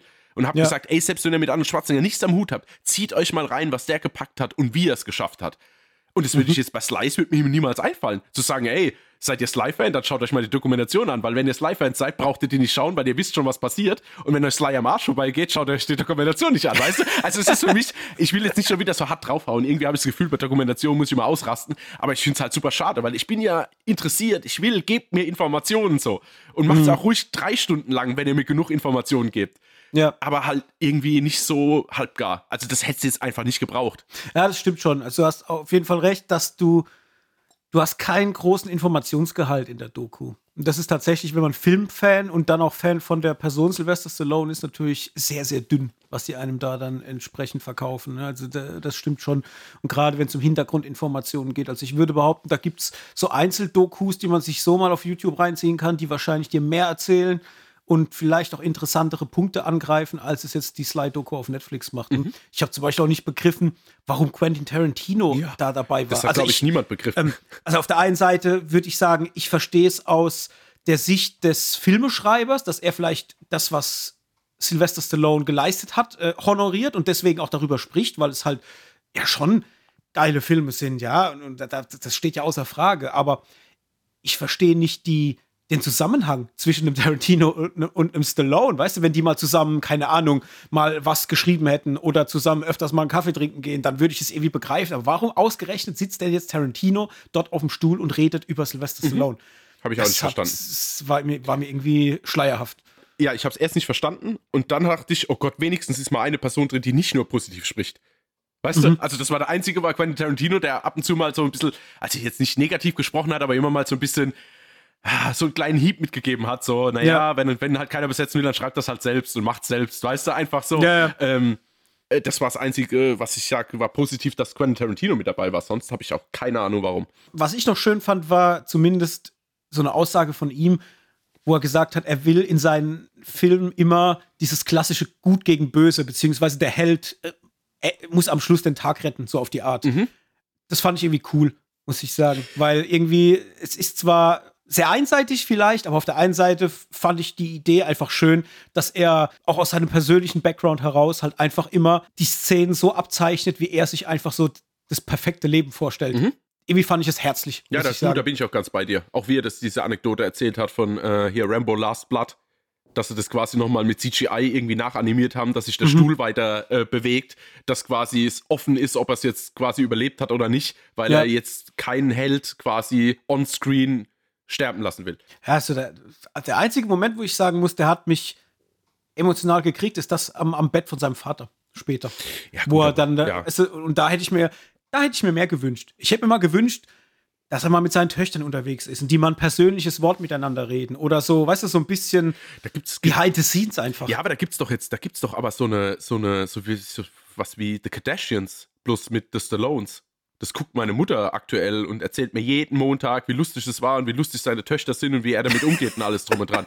Also echt so, das ist so, Ja, wie ja. gesagt, so eine, so eine Live, wie nennt man das? Keine Ahnung, Reality-Show? Ja, Mhm. genau. Also läuft, auch keine Ahnung, muss ich raussuchen, kann ich nochmal nachschieben, aber äh, das gibt's. Ja. Wenn dich so, sowas, sowas mehr interessiert. Ja, aber, aber nicht als eine ganze Staffel. ja, ja, ja, kannst ja mal sporadisch reinschauen. Nee, aber halt mal so zwischendrin, weißt du? Das ist, Ja. das, ich meine, ja, viel mehr haben wir jetzt eigentlich nicht mehr groß zu erzählen zu der Doku, aber äh, ja, man hätte ja auch mal zeigen können, wenn ihm sein Leben so übel mitgespielt hat, vielleicht auch in Bezug mit seinem Vater, wie ist er denn dann zu seinen Töchtern und versucht er es vielleicht besser zu machen und man zeigt vielleicht auch mal sowas. Ich meine, der, der sagt zwar in ein, zwei Stellen, dass er sehr egoistisch war in seinem Leben und vielleicht öfters hätte da sein sollen für seine Töchter, statt Filme zu drehen und so weiter. Ja, erzählt er jetzt, aber vielleicht hätte ich auch gerne mal aus dem Mund seiner Tochter oder aus, von dem Mund einer seiner Töchter gehört, wie sehen die das denn? War das für die so schlimm oder, oder nicht? Und was fühlen die? Also einfach so ein bisschen, weißt du, so, so einfach ein bisschen mehr Fleisch auf den Knochen. Ja, vielleicht, vielleicht sehen die es ja gar nicht so. Vielleicht sitzt, interviewst du die drei Töchter und die sitzen halt alle da und sagen dann, naja gut, aber hätte mein Vater nicht so viel gearbeitet, hätten wir nicht so einen Lebensstandard, den wir jetzt haben. Und ich genieße mein Leben so, wie es ist, weil theoretisch muss ich nie wieder arbeiten. So, danke, Papa. Ja, genau. Weißt du, also hätte ja sein können. Und aber kurz Ja, ja. noch abschließend da dazu, weil du hast echt recht, wir haben fast jetzt alles schon dazu gesagt, äh, auch mit seinem Sohn. Sorry, Mhm. wie, wie nichtig wurde denn das abgetan? Da wird dann auf einmal dieses Bild eingeblendet von bis, wo ich denke, ja, Ja. und jetzt? Was ist passiert? Warum? Weshalb? Äh, überhaupt nichts. Ey, das siehst du, sein, Mhm. sein der, der Milo Venti, wie heißt er? Sein Filmsohn aus Rocky Balboa, den siehst Ach, du gefühlt ja, mehr wie seinen echten Sohn. Naja, ist, ich will jetzt. ich Ja, aber stimmt. wieder. Es stimmt aber. Da hätte ich auch mir vielleicht mal ein paar Worte von ihm dazu Genau. gewünscht. Weißt du, so dass er auch mal emotional werden kann, weil ich habe die ganze Zeit drauf gewartet, dass er vielleicht auch mal eine Träne verdrückt. Mhm. Ja, ich so, hat's um- gehofft. Weißt du? Ja. So, dass er mal zeigt, ich bin ein Mensch. So, ja. Genau, genau. Und ah, das kam halt nicht so richtig. ja, aber durch. vielleicht weinen Helden halt nicht, weißt du? Okay. Nun. Hm, Gut. Bewertung, Hendrik. Ja, Knall hatte zwei Sterne, sorry, ich weiß nicht, was ich damit anfangen soll. Also, das ist für mich echt keine Zeitverschwendung, aber ey, da hatte ich mir viel mehr erhofft. Ja, ich war deutlich gnädiger. Mhm. Ich habe ihm dreieinhalb gegeben, weil es für mich echt unterhaltsam war, wenn auch nicht äh, gehaltvoll. Mhm. Aber so sind halt auch viele der Filme von Sylvester Stallone. Ja, das stimmt. Deswegen hat die Doku tatsächlich da ganz gut dazu gepasst. Witzigerweise, äh, kleiner Fun Fact, äh, Samaritan 2 wurde bestätigt. Ne? Mhm, super. Ja, habe ich auch gelesen, freue mich direkt. Habe sie schon rot im Kalender markiert, wann, wann ich Amazon Prime kündige. Ja, und somit gehen wir raus aus Sly, der Dokumentation, die ihr jetzt bei Netflix gucken könnt, wenn ihr das wollt. Und wenn ihr sie geguckt habt und fandet die zum Beispiel richtig gut, schreibt uns. Schreibt es in äh, unser Kommentarfeld unter dem Podcast bei Spotify oder meinetwegen auch auf Instagram oder Twitter. Das interessiert uns. Ja, aber bitte warum? Und nicht, nicht schreiben, ich fand die gut. Dann Nee, nee, raste ich äh, aus. Gut und schlecht das reicht uns nicht aus. Wir brauchen da richtige Argumente. Ja. Ja. Sonst- Dann die Fabelmanns, Hendrik. Da habe ich direkt mal eine Frage, bevor es um äh, den Inhalt geht. Warum haben wir den nicht im Kino geguckt damals? Ja, das frage ich mich auch. Tatsächlich, weil, also ich kann das, für mich kann, das, kann ich das beantworten. Was ich jetzt bereue, kann ich gleich Mhm. mal als, als Mini-Foreshadowing äh, hier rausschleudern. Aber sorry, wenn ich höre, das ist halt genauso wie Sylvester Stallone produziert seine eigene Doku. Äh, ein Regisseur, der noch aktiv am Arbeiten ist, dreht einen Film über seine Jugend. Sorry, wie, wie ehrlich kann es denn sein? Weißt du, wie ich meine? Also da habe ich direkt, sorry, vielleicht ist es, ich bin ja echt ein gutherzlicher und offener Mensch, aber immer wenn so Sachen kommen, ist in mir irgendwas drin, was sagt, naja, komm, sorry, ich brauche jetzt keine Selbstbeweicherung über zweieinhalb Stunden. Ja, Ja. ja. Also ich glaube, also ich, ich weiß es, dass es mein Grund war, warum ich mir den nicht im Kino angeschaut habe. Ich kann schon mal vorneweg schicken. Das ist der Film nicht. also es ist, also zumindest mal aus meiner Sicht, es ist keine Selbstbeweihräucherung. Ich habe nämlich was ganz anderes erwartet als das, was dann kam. Äh, ich habe ihn nicht geguckt damals, weil, oh, ich glaube, weil ich einfach mich überhaupt nicht dafür interessiert habe im ersten Moment. So, ich dachte mir, so, wie du es auch sagst, der ist noch aktiv am Arbeiten. Ich will da jetzt kein Biopic drüber sehen. Habe ich kein Interesse und auch nicht, weil er es selber gemacht hat. Das ist genau das Gleiche, was du sagst. Ich, ich, ich wünsche mir sowas immer von Fremden, Ja, die genau. einen neutralen Blick auf die Sache bringen. Und deswegen dachte ich mir, nee, lassen wir mal. Aber gut. So viel vorneweg erstmal zu Die Fabelmanns und worum geht's? Die Fabelmanns ist eine Mischung aus ja, so Drama und Coming of Age. und ist teils autobiografisch äh, aus dem Leben von Steven Spielberg. Es geht um den kleinen Sammy Fabelmann, der in den 50er Jahren aufwächst und der von seinen Eltern das allererste Mal ins Kino gebracht wird, um sich einen Film mit ihnen anzuschauen. Und dieser Film, beziehungsweise das, was er auf der Leinwand sieht, sein, sein Leben für immer verändern wird. Er hat sich absolut verliebt in das Thema Kino und Filme und ist eigentlich nicht mehr davon zu trennen und will auch nur noch selber Filme machen. Kriegt seine erste Kamera und fängt an, alles zu filmen, was ihm so vor die Füße kommt. Das heißt, seine Schwestern, er lässt sich Geschichten einfallen, später im Teenageralter dann natürlich auch mit Freunden und macht erste kleine Kurzfilme und so weiter und so fort.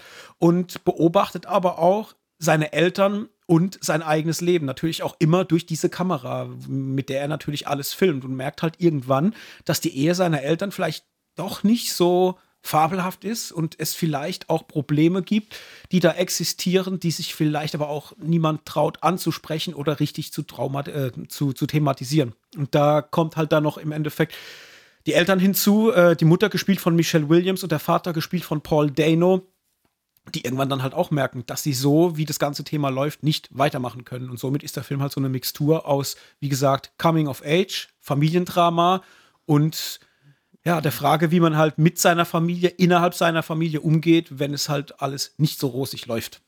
Das ist die Fabelmanns. Puh, Hendrik. Mhm. Ich war ja echt so ein bisschen ängstlich, weil der Film halt zweieinhalb Stunden lang geht und ich dachte mir, oh, jetzt so so ein Familiendrama auf zweieinhalb Stunden, da habe ich eigentlich gar nicht so viel Interesse und muss aber sagen, dass ich den Film echt relativ schnell weggeguckt habe. Oder beziehungsweise, was heißt schnell weggeguckt? Er war zu Ende und ich hatte nicht das Gefühl, dass er zweieinhalb Stunden lang ging. Mhm. Ich dachte eher, das ging alles viel schneller vorbei. Also, was er wirklich hat, und das muss man ihm zugutehalten, ist echt ein Pacing, was es nicht langweilig werden lässt. Also, da läuft schon alles ganz gut durch. Ich muss sagen, ich habe den künstlerischen Anstrich gemocht von, von, von dem Film. Also, es ist wirklich so, dass der, das ist kein Arthouse. Es ist schon ein Unterhaltungsfilm, aber du merkst die ganze Zeit, dass das so, eine Liebe fürs Filmemachen drin steckt und das habe ich von Anfang bis Ende gespürt. Und das fand ich dann doch schon sehr, sehr großartig. Also gerade der, der Anfang vom Film, wenn der Kleine im Kino sitzt und dann den Mund nicht mehr zukriegt beim mhm. Filme gucken. So, ich habe mich so ein bisschen selber darin gesehen damals, so das erste Mal Kino und wie, wie das Ganze so faszinierend einfach war. Und vor allem, wie er dann zu Hause ist und versucht, das nachzudrehen. Ich fand es so herzallerliebst, wie er da das dann alles versucht und wie aber auch du auf der einen Seite die Eltern hast, einmal den Vater, der halt sehr ähm, strikt ist und auch sehr äh, hinterher ist, so was, was dieses Thema betrifft. Man, man, man muss arbeiten gehen, man muss was leisten in der Gesellschaft, dass man was darstellt und träumen. Ja, wer weiß, ob das alles so auf Dauer funktioniert. Und ähm, dann wiederum hast du die Mutter, die total träumerisch ist und die ähm, ja auch immer wieder den Kleinen in Schutz nimmt. Und irgendwie fand ich das eine ganz, ganz herzallerliebste äh, Zusammenstellung auch der Eltern, weil du immer auch merkst, dass beide, trotz dessen, dass die sehr unterschiedlich sind, sich absolut lieben und füreinander da sind und es hat natürlich irgendwann dann zu einem Punkt kommt, da spoilere ich jetzt mal noch nicht, ja, wo beide sich vielleicht auch die Frage stellen müssen, okay, wir lieben uns und wir, wir werden uns immer lieben, egal was passieren wird, aber ist es vielleicht jetzt so ein Moment im Leben, wo man einfach miteinander nicht mehr funktionieren kann? Und auch das fand ich, ach, so, so absolut nahbar, weil es halt einfach im realen Leben auch wirklich eine, eine Thematik ist, die halt ständig passiert. Und ja, das, mir hat das alles Spaß gemacht. Ich fand, der sah großartig aus. Ich fand auch die Darsteller, die Sammy gespielt haben, sei es der kleine Junge, als auch später dann den Teenager und Erwachsenen, äh, super besetzt. Auch wenn ich sagen muss, ich habe bei dem etwas älteren ähm, Sammy, äh, Gabriel Labelle, bisschen Probleme gehabt, dass er, er hat Kontaktlinsen getragen. Also er hatte so, so Kontaktlinsen, so braune, und ich finde, das hat man schon störend irgendwie gesehen. Ich konnte es zwar immer wegnicken, Sowas aber. fällt dir auf, ja. Ja, ja. ja. Nee, okay. Der hatte ja öfters mal Close-Ups, weißt du, wo er in die Kamera mhm. schaut und du hast halt immer gesehen, dass die Augen nicht echt sind. Und dann habe ich mich gefragt, warum habt ihr das gemacht? Also ich, ich hatte ja eine Augenfarbe, die jetzt nicht in die Familie passt, weswegen er Kontaktlinsen trägt. Also fand ich sehr strange, muss ich sagen. Bisschen schade, weil es echt so ein Kritikpunkt ist. Das, das holt mich halt dann immer raus, aber ich konnte das wegnicken. Ähm, ich fand von der Darstellerriege alle, wirklich alle, angefangen von den Hauptdarstellern, äh, Michelle Williams, Paul Dano, bis hin, äh, aber auch über die kleinen Nebenrollen. Judd Hirsch, der den Onkel spielt, diesen Verrückten, so was von gut gecastet und vor allem auch diese Momente mit dem Onkel waren so cool, mm, weil er halt dem mhm. Kleinen halt auch sagt, hey, Träume, nimm das, was du hast und, und, und macht es, ja. Und ey, das, das, war so stark einfach. Aber auch die Schwestern, äh, die Jüngeren, auch super stark gecastet. Vor allem, als sie dann später auch älter, etwas älter wurden. Eine der Schwestern ist ja äh, Julia But Butters, die äh, auch bei Once Upon a Time in Hollywood das kleine Mädchen gespielt hat, was Leonardo DiCaprio sagt, dass das die beste schauspielerische mhm. Leistung ist. Und das habe ich halt auch geliebt, weil die fand ich schon damals in äh, Once Upon a Time in Hollywood so verdammt stark. Und das fand ich war aber auch hier der Fall, wenn sie da mal mit Sammy streitet und, und sie haben so dieses Streitgespräch und, und ach, das war alles. Du hast einfach gemerkt, da ist richtig was vorhanden an Schauspieldarbietung. Äh, und das war auch bei einem Seth Rocken zum Beispiel sehr, sehr cool. Also den habe ich auch sehr gemocht, obwohl er auch nur eine Nebenrolle spielt. Aber auch das alles greifbar. So der, der MVP für mich war Michelle Williams. Ich fand die Leistung unfassbar gut. Ich habe jetzt kein, muss ich sagen, großes Verhältnis zu ihr als Schauspielerin, weil ich jetzt nicht äh, viele Filme greifbar habe, wo ich sage, gucke ich besonders gern, aber diese Zerrissenheit und dieses, ähm, dass sie dann nachher bei sich bleibt und auch sagt, hey, ich, ich, ich muss diesen Weg gehen, egal wie weh es jetzt auch anderen Leuten tut. Oh, das fand ich, das fand ich so stark geschrieben einfach und, und fand halt auch, wie gesagt, diese Nervenzusammenbrüche, die sie zum Teil halt auch hat, auf, aus verschiedensten Gründen, die fand ich so eindringlich dargestellt und, und vor allem diese eine Szene, als Sammy ihr diesen Film zeigt, um ihr mitzuteilen, was er weiß. Jetzt mal spoilerfrei, ja. Und sie sich in den Schrank setzt und auch erst sehr hoffnungsvoll guckt und, und lächelt und voller Freude ist, weil sie denkt, sie kriegt jetzt irgendeinen tollen Film zu sehen. Und dann sieht sie das, was in dem Film passiert und wie sich in ihrem Gesicht abzeichnet, was das jetzt nach sich ziehen wird. Eddie ist mir von wirklich von Magen bis durch die Beine in, in den kleinsten Zeh gefahren. Ich hatte Gänsehaut am ganzen Körper, weil die dir mit einem Gesichtsausdruck alles vermittelt hat, was sie gerade fühlt. Und das habe ich schon lange nicht mehr gehabt, dass mich jemand emotional so reinholt äh, durch die Art, wie sie spielt. Klar ist das manchmal auch an manchen Stellen so ein bisschen verrückt, weil sie auch ein paar Sachen hat, wo ich denke, okay, das schrappt jetzt ganz kurz an, an der Geisteskrankheit vielleicht vorbei äh, und fragt mich dann auch, wie viel äh, Realismus da vielleicht auch drinsteckt in Bezug auf das Leben von Steven Spielberg, weil er ja, wie gesagt, teils autobiografisch ist. Aber rundherum fand ich den absolut gelungen. Ich weiß es nicht, ob es ein Film ist, den ich so schnell nochmal gucken würde, weil ich glaube, der reicht mit einmal gucken aber wäre von meiner Seite äh, erstmal eine große Empfehlung. Ich muss immer bei mir ein bisschen überlegen, ob ich dir mal direkt reinkrätsche oder ob ich abwarte und mir alles merken kann, bis ich dran dran bin. Es ist immer ein sehr schmaler Grad. Also ich war auch super unterhalten. Ich fand, die Zeit ging rum wie im Flug. Nur weiß ich jetzt, wenn ich jetzt rückblickend auf den Film zurückschaue, weiß ich genau, welche Stellen mich beim Rewatch langweilen würden. Ja, mhm. zum Beispiel diese Camping-Szene. Also das war ja. für einmal cool, aber den Tanz jetzt nochmal zu sehen, da wüsste ich schon, dass ich das Handy in die Hand nehme. Weißt du? Mhm. Also das, ja. das weiß ich jetzt schon. Also wo er seine Punkte hat, wo er vielleicht ein bisschen auf der Stelle tritt beim zweiten Mal. Aber das ist, wie gesagt, das ist ja aber nicht Teil irgendwie einer Beurteilung. Also von daher, erst einmal geschaut, ich war fast völlig hin und weg ich muss sagen, ich mochte auch komplett die ganze Darstellerriege. Ich wusste auch nicht, dass Seth Rogen mitspielt und war dann direkt, also der hat mich eigentlich schon mit seinem Eintritt in den Film hat er mich dann schon gehabt. Weil da ist ja das, wo der Vater quasi heimkommt mit dem Fernseher. Ich habe hier ja. den, den äh, quasi, äh, keine Ahnung, bla bla bla, Bezeichnung vom Fernsehen. Wo soll ich denn hinstellen? Stell's gerade ins Wohnzimmer und da kommt er und hat irgendwie die Mutter auf dem Arm. Ich habe hier Mrs. Fableman. Wo soll ich sie? In die Küche oder einfach auch ins Wohnzimmer stellen? Das fand ich so lustig, weil es war so ein typisches, hat nur noch dieses gefehlt, weißt du? Dieses ja, typische ja. Seth Rogen-Lachen.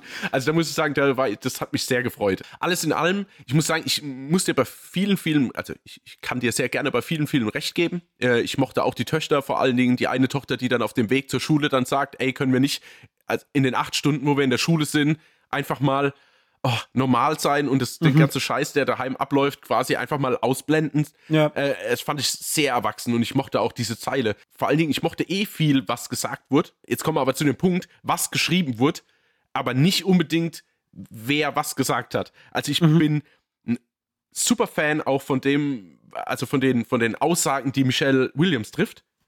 Aber ich war zum Beispiel jetzt in dem Fall überhaupt kein Fan von ihrem Schauspiel. Ich fand mhm. das alles 5% drüber das war mir, also ich bin, ich glaube, ich habe, mir fehlt aber eh die Connecte. Also ich habe das noch nicht verstanden, was sie in Venom will. My Weekend mit Marilyn habe ich nur zu Teilen geschaut. Da war es natürlich gut und seitdem zehrt sie ja quasi von dieser schauspielerischen Leistung von diesem Film. Und ich finde die immer so ein bisschen überbewertet. Ich weiß nicht warum. Also das war auch die, die mich jetzt, sagen wir mal, als Person am ehesten rausgezogen hat aus dem Film, weil ich ja. sie zu drüber fand. Auch ihr Schauspiel. Aber was sie gesagt hat wiederum, fand ich gut. Und mhm du, du hast ja völlig recht, du hast jetzt die Szene rausgepickt, wo ich auch sage, das war grandioses Schauspiel, wenn sie in diesem Schrank sitzt und diesen Film sieht und zwischen und aus Lachen wird quasi so eine Verzweiflung beziehungsweise so ein Entsetzen im Gesicht und was da alles passiert, hammergut, ja. Aber sonst hatte ich so ein bisschen, ja, war mir irgendwie too much. Ich mochte auch irgendwie die Erzählung, also auch, dass es äh, dann gewisse Zeitsprünge zwischendrin gibt und ähm, was dann auch mit Umzügen zusammenhängt und und und, fand ich dann echt super interessant. Auch was, also wie soll ich denn sagen, wie dann auch die jeweiligen Probleme sind in dem neuen Ort, in dem sie dann sind. Also mal sie, sind sie quasi unter orthodoxen Juden, dann aber wiederum nicht. Und dann sieht man quasi, was dann passiert, wenn man sich mal, sagen wir mal, zwischen den ganzen White Trash Boys aufhält. Ähm, wird dann auch schon schwierig. Aber jetzt komme ich auch dann zu meinem größten Kritikpunkt. Ah ne, eine positive Sache habe ich noch. Also eine, die ich erwähnen will, ist, ich mochte halt total die Szenen, wenn er Filme gedreht hat. Also zum Beispiel, ja. wenn die auf dieses Brett springen und dieser Sand hinten hochfliegt ja, ja. und du quasi, um darzustellen, wie quasi hinten eine Explosion ist oder wie mhm. er es mit dem Sand macht in diesem Auto und und und oder in dieser Kutsche besser gesagt, nicht Auto. Und das waren für mich die Punkte oder diese Schüsse, dass die zu unrealistisch sind und er geht dann hin und was er dann macht, ich sag's jetzt mal nicht, sondern was mhm. er dann einfach damit macht. Und ich sehe das im Film und wusste genau, was er gemacht hat, bevor er quasi gesagt hat, was er gemacht hat. Ey, und ich war so baff, ich saß, saß da echt mit dem Grinsen und da kam wieder meine, meine also es hat einfach meine Filmleidenschaft wieder, aber nicht fürs Filme schauen, sondern fürs Filme machen einfach entfacht. Ja, ich habe dazu geschaut und dachte, ja, Mann, ey, mit, mit so kleinen Modellen und die Gegenschnitte dann aber in den Waggon, jetzt mal auf den Kinofilm am Anfang bezogen und so Geschichten. Ich war da so hin und weg und dachte, wie doch wirklich mit kleinsten Mitteln, in Anführungszeichen, sowas Cooles entstehen kann. Und ja. auch wenn nur Musik im Hintergrund läuft und du quasi überhaupt keine Soundeffekte an sich hast, das funktioniert einfach tadellos, ehrlich. Mhm. Ähm, ich mochte dann auch seine Entwicklung und wie das dann, wenn er am auf der Highschool ist, gell? Auf der Highschool, genau, mit der ersten Freundin und die Probleme, die er dort dann aber mit Bullies hat und so. Äh, ich mochte das alles. Ich wusste halt nie so richtig, auf was der Film raus will. Mhm. Und unterm Strich ist es für mich jetzt als große Überschrift einfach so ein Slice of Life-Thema. Also man ja. schaut einfach so in verschiedene Abschnitte des Lebens mal kurz rein. Ähm, mit was ich ein Problem hatte, ist erstmal dass in seinen selbst gedrehten Filmen teilweise Kameraeinstellungen sind, wo ich dachte, naja, ist jetzt halt auch unrealistisch, dass es so ist, weißt du, da hätte ich mir gern so ein bisschen, also da, da, bin ich so wie du mit deinen Kontaktlinsen, die du gesehen hast bei ihm, wo ich dann denke, ja, jetzt warte mal, den Kamerawinkel, den kann er aber so nicht haben, ja. Mhm. Oder auch diese Thematik, was er dann quasi in diesem einen Film, den er dann seiner Mutter zeigt, das stellt er dann erst beim Schnitt fest, obwohl er ja die ganze Zeit durch die Kamera geschaut hat und hat es gefilmt, wo ich dann auch dachte, na, weiß ich nicht. Aber vielleicht hatte er zu viel alles im Blick, weißt du? So dass es sich, ja. oder hatte andere Dinge im Fokus? Ja, das, das kann, ja, es waren ja auch andere Dinge im Fokus, was ja hier auch besonders gut passt mit der Kamera. ähm, da gebe ich dir ja recht, aber so bei den meisten Sachen, wo ich dann dachte, weißt du, mir als Zuschauer ist es ja schon gleich aufgefallen, ich hatte keine mhm. Kamera in der Hand und da dachte ich ja. halt so, ah, hat meine Freundin auch gleich gesagt, ah, das ist jetzt aber komisch, dass ihm das jetzt erst auffällt. Das sage ich ja, das macht jetzt den Film mhm. nicht kaputt, aber dachte ich auch in dem Moment, ah, oh, schade. Es war mir halt zu wenig Film glaube ich. Also zu wenig äh, aktives Filmen im Film. Da hätte ich gerne ja. mehr gesehen, äh, obwohl seine Obsession und, und wie er damit umgeht auf jeden Fall klar wird. Ich mochte auch total das Gespräch mit Jude Hirsch als, als Onkel, was du ja vorhin schon erwähnt hattest, wie er in den Backen kneift und sagt halt so, merkt dir diesen Schmerz jedes Mal, wenn dir jemand sagt, das ist nur ein Hobby oder das ist keine ähm, Leidenschaft dahinter, sowas macht man nebenher, denk an diesen Schmerz und wie wichtig dir das halt ist. Und wie er das mhm. aber auch sagt, so, dass äh, er seine Familie liebt, aber den Zirkus einfach ein bisschen mehr geliebt hat. Und bei ihm wird es so mit Filmen sein. Und er sich dann aber total dagegen wehrt. Nein, meine Familie wird immer ganz vorne stehen und so. Ich fand das ein sehr cooles und ehrliches Gespräch, muss ich sagen. Ja. Äh, es hat mir sehr, sehr, sehr, sehr, sehr gut gefallen. Und ähm, sonst, ey, ich fand den brutal unterhaltsam. Ich habe halt bloß so ein, zwei Sachen, wie gesagt, Michelle Williams ging mir nicht so gut nach. Paul Dano fand ich den absoluten Hammer. Mhm. Also wie der das immer wegschauspielert und der war ja auch echt super verständnisvoll. Es ist ja nicht so, dass es der, du musst in der Fabrik arbeiten, Mensch war. Also schon ja. irgendwie so. Also dieses Junge macht zumindest mal eine Ausbildung, Thema, so, was man halt ja, auch ja. Äh, vielleicht aus dem Privaten gut kennt. Ähm, aber ich fand ihn trotzdem super verständnisvoll. Da war mir die Mutter eher schon so ein bisschen unrealistisch, wo ich mir am Anfang, Anfang gedacht habe, ja, okay, und was lässt die jetzt noch alles durchgehen? So, jetzt mhm. lässt sie den Zug wieder fahren, dann drückt sie die, die, die teure Kamera vom Vater in die Hand, ist dann aber nicht mal dabei. Weißt du, oder er will ja. früher vom Essen weg und dann sagt sie, ja, hier ist gut und sie weiß genau warum und gibt ihm dann auch noch die Filmrolle, wo ich dann immer dachte, oh, oh, what? Ey, das ist mir, sorry, das, das sehe ich nicht. So, also mhm. das war mir zu viel. Und dann in ja. dem Moment dachte ich auch noch, verdammt, in was für einem Feel-Good-Movie sitze ich denn hier eigentlich? Ja, weil, weil, also ich bin ja ein Freund von Feel-Good-Movies und ich hasse es ja, wenn es zu, zu dramamäßig wird und mich zu arg runterzieht.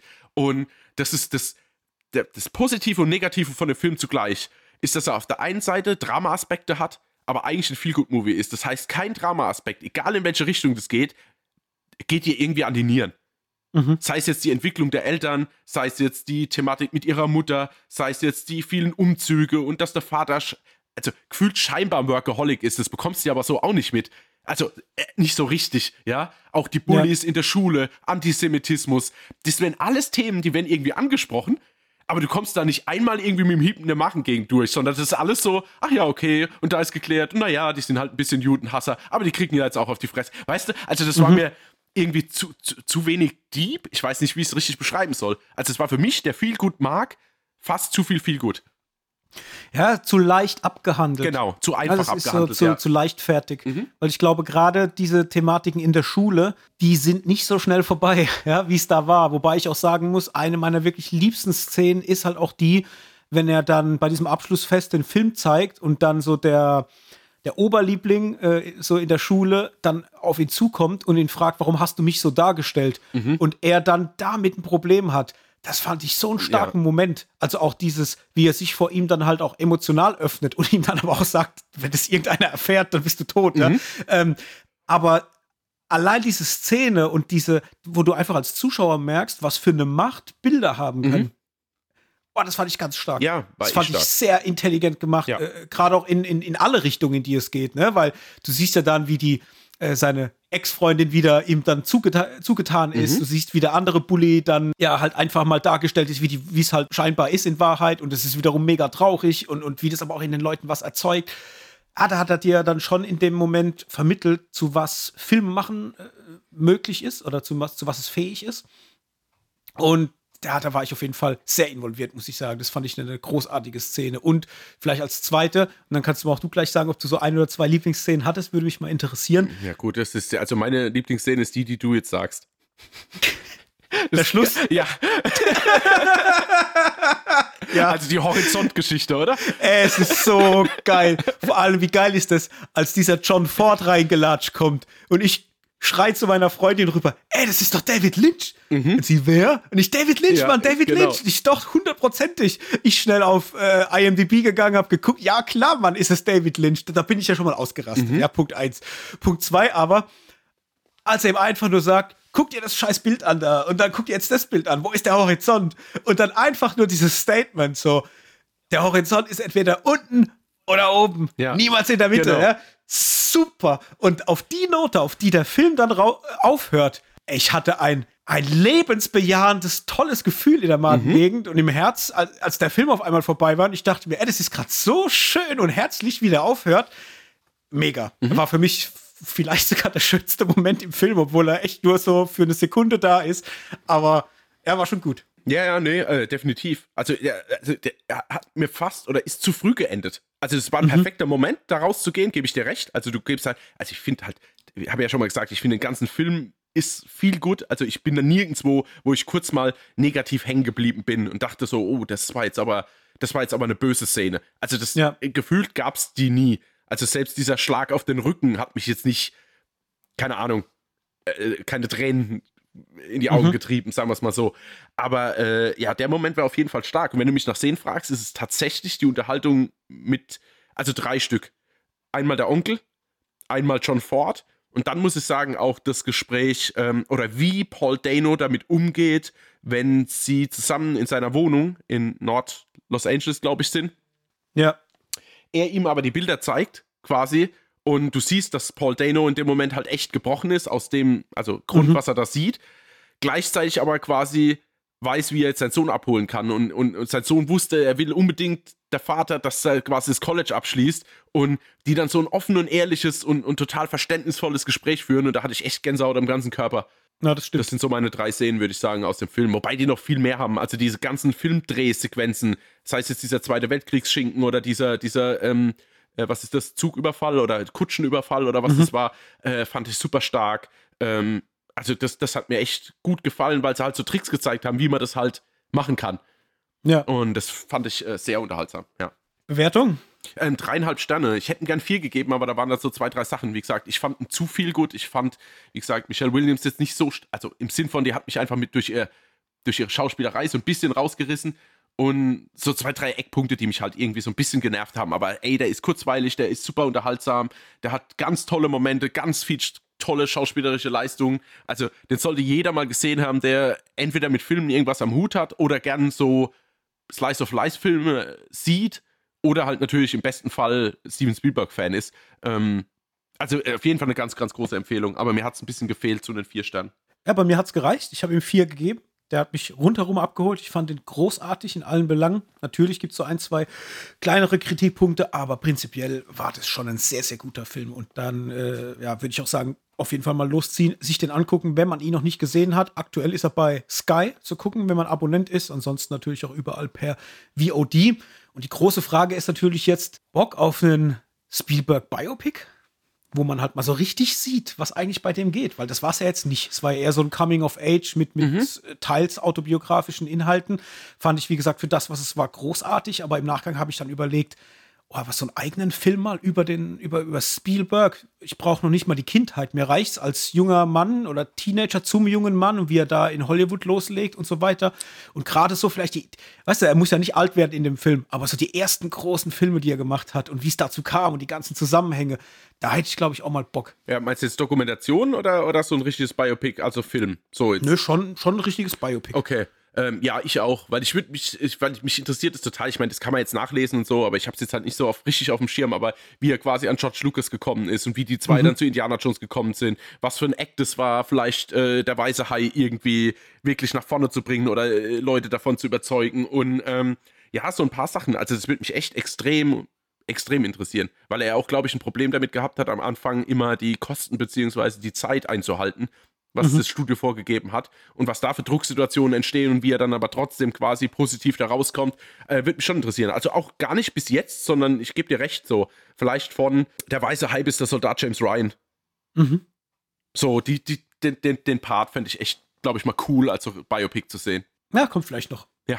Ich hoffe, äh, der liefert uns noch ein paar richtig gute Filme ab. Ich weiß gar nicht, hat er irgendwas auf der Pfanne? Ist irgendwas in Planung? Weiß man da was? Nee, ich habe das gar nicht so, so, richtig verfolgt, weil die letzten Sachen mich halt echt gar nicht interessiert haben. Wie zum Beispiel The Fablemans oder äh, hier da doch der West Side Story. So, das sind alles Sachen, aber irgendwie war ich da ein bisschen raus. Also, es mhm. wäre keine Ahnung, was er im Moment macht. Aber es wäre mal wieder schön, so ein richtig, ah, so einen großen Sonntagsabendsfilm hätte ich gerne mal wieder. So, so, ah ja, so irgendwas einfach, äh, da, da schafft es ja auch immer, seinen Filmen echt eine gewisse Größe zu geben. Und das fehlt mir so ein bisschen. Ja, das stimmt schon. Das, ich habe, ähm, das letzte war, das war das letzte, was ich richtig großartig ja, Ready fand. Player ich, One wahrscheinlich. Ja, ja, genau. ja. ja, ja. Das ist so, war so das letzte. Wobei auch da werde ich in der nächsten Folge noch mal ein bisschen drüber erzählen. Mhm. Der hat jetzt auch, ich habe den gerade noch mal gesehen gehabt, ähm, der hat auch noch mal Federn gelassen bei mir. Der lässt Federn, ich wollte es gerade mhm. sagen. Ja, ja, ja, ich weiß. Aber dazu mehr in der nächsten Folge. Mhm. Dann sind wir fertig für heute. Ja. Aber zuerst müssen wir noch unser Quiz auflösen. Also die Frage war, wie viel Oscars äh, der erste Pater einstreichen konnte 1972. Und äh, ich bin mir echt nicht sicher. Ich hätte jetzt gesagt vier, aber ich keine Ahnung, ey. Mhm. Also ich muss mich echt jetzt schämen, weil ich liebe diesen Film. Also ich liebe sie alle drei, auch wenn der dritte verrufen ist. Ich liebe ihn trotzdem. Aber ich habe echt keinen Plan. Verdammt, das hat mich jetzt eiskalt erwischt. Also ich hätte es mal getippt. So aus dem Bauch heraus fünf. Mhm. Aber das ist jetzt wirklich blind mhm, geraten. Mhm, mh, mh. Äh, so, dann decke ich mal auf. Es sind drei. Ah, okay. Mhm. Also ich weiß jetzt nicht, da steht auch tatsächlich nur drei. ich weiß jetzt nicht, ich weiß jetzt tatsächlich nicht für was, weil ich habe mich ja, ich konnte ja jetzt auch nicht googeln, um, dann wüsste es ja. Ja, ja, warte mal, ich gucke jetzt gerade mal, sieht man hier okay. auf die Schnelle was. So, also wir haben den Oscar für den besten Film. Mhm. Wir haben den Oscar für den besten Hauptdarsteller an Marlon Brando. Mhm. In Klammer steht hier abgelehnt. Ja, klar, natürlich. Geiler Typ. Super. Ja. Und, Und Oscar für das beste adaptierte Drehbuch. Aha, ja, gut, okay. Okay. Ähm, wie heißt der Mario Stück. Pucci oder wie er heißt, gell? Wo habe ich das äh. eigentlich her? Ach ja, ich weiß genau. Äh, habe ich ja auch mal einen Tipp aus irgendeiner Folge von der letzten Puzzo, 20. Mario Puzzo. Ah, Puzzo, genau. Äh, habe ich ja hier The Offer geschaut, zumindest mal Mhm. angefangen zu schauen. Und da geht es ja quasi um die Entstehungsgeschichte von der Pate und wie er quasi als Schriftsteller ja da immer so ein bisschen den Fuß auch in der Filmtür haben wollte und so. Und äh, das dachte ich mir schon. Ja gut, du warst näher dran wie ich. Glückwunsch an dich. Ja, Ja, genau. Ich habe einfach eine Und- Zahl genannt. Ich kann bis vier zählen, also habe ich vier gesagt. So.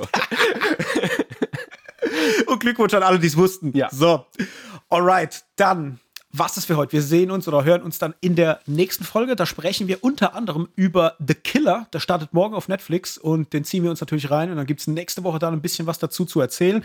Der neue Film von David Lynch, oder? War das doch Nee, nee, Killer? David Fincher. Äh, David Fincher, verwechsel Ja, ich ja. immer, ja, Verzeihung. gut, nee, du kommst jetzt noch von The Fablemans wahrscheinlich. Ja. Ja. Äh, Fincher, genau. Mhm. Mit dem großartigen, dessen Namen ich mir nie merken kann, Michael, Fass, ja, ja, aber ich Fassbender. weiß nicht, ob ich Michael oder Michael sagen soll. Michael. Der Mischa. Mischa Fassbender.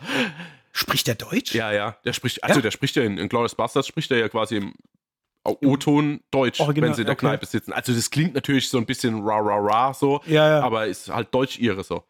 Ach, der kommt bestimmt hier, ist wie bei, ähm, Karl-Heinz Urban. äh, bei ja, Karl-Heinz Urban oder, oder Bruce Willis, der Ja, eigentlich aus Ida Oberstein kommt. Ja, aber der kann ja nix, ey. Also der ich meine, oh Gott, böse, jetzt eh nichts mehr, wollte ich gerade sagen. Und hab's gesagt, aber äh, da kann ja kein Wort Deutsch, das meine ich. Also, Nee, da ist ja da ist, äh, Sandra Sandra- Bullock. Ja, Ja. ist da ja völlig am Stück. Die, die habe ich mal zugehört und da dachte ich, okay, die spricht ja besser Deutsch als ich. Also, das ist ja Wahnsinn.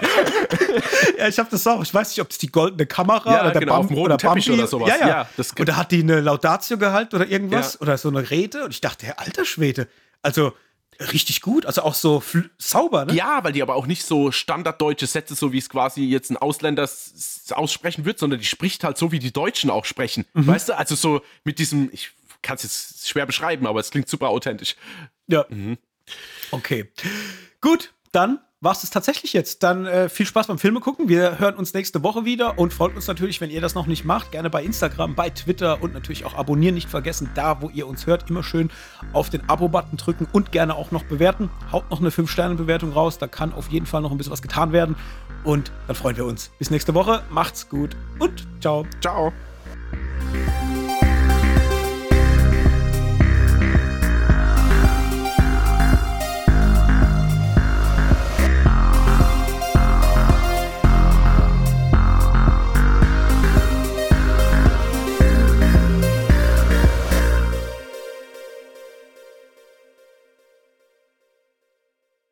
Dieser Podcast ist Teil des Podcast-Netzwerks dbpdw.